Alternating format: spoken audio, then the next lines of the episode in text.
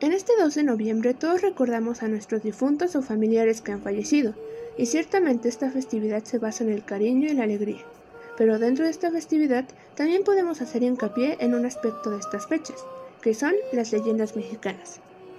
El Día de Muertos no es Halloween, pero eso no significa que no podamos escuchar los relatos por parte de nuestros abuelos, amigos o familia, tal vez leerlos en algún libro o escucharlas en sitios de internet, y asustarnos un poco por la mayoría de estos relatos, como el de la Llorona, el Callejón del Diablo, las Brujas, el Nahual, el Chupacabras o la Pascualita, entre otras.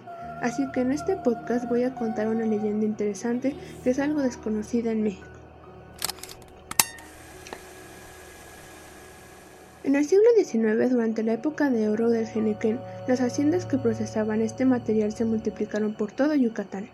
Misnebalam, 30 kilómetros al norte de Mérida, era una de aquellas prósperas haciendas. En su momento de mayor auge, llegó a estar habitada por 170 personas. Cabe mencionar que actualmente el pueblo de Misnebalam es un pueblo fantasma, debido a que en el año 2005 todos sus habitantes optaron por abandonar el lugar. Algunos dicen que los pobladores se fueron de ahí por miedo a causa de lo sucedido, pero otros dicen que fue porque faltaba el suministro de agua en la localidad. De una u otra forma, eso no le quita importancia a los sucesos ocurridos ahí. Así que continuamos. Misnebalam es un pueblo pequeño que en sus años de esplendor fue una próspera comunidad genequera comandada por un poderoso hacendado conocido como Don Fidencio G. Márquez. La primera historia de este pueblo se suscitó un 22 de octubre de 1921. Don Fidencio iba junto a su hijo y uno de sus trabajadores en el camino, a Misnebalam hacia su finca. Pero durante el camino, él fue interceptado por un hombre desconocido que le terminó asesinando. Probablemente haya sido como un ajuste de cuentas.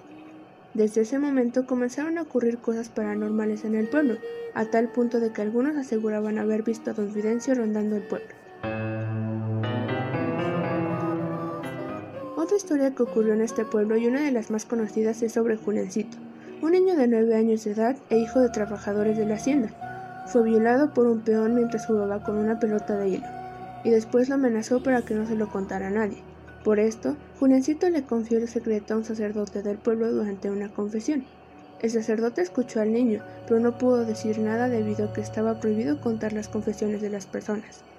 El niño, desesperado por su situación, no lo soportó más y enseguida se quitó la vida colgándose de un árbol. Desde ese momento, algunas personas aseguran haber visto su fantasma corriendo y jugando durante la noche, al igual que unas risas de infante. Otra historia conocida es la del monje, que por las noches aparece en lo que fue la iglesia del lugar, el cual viste una túnica negra y sube al techo de la iglesia y abre los brazos. Otros testimonios cuentan haber visto casas abandonadas en donde se prende la luz a pesar de que nadie vive en ellos y de que no hay instalación eléctrica funcional, o haber escuchado voces y ruidos extraños en el pueblo. Actualmente Yucatán se ha dado cuenta del potencial turístico de Misnebalán y ha facilitado la creación de recorridos guiados a este lugar.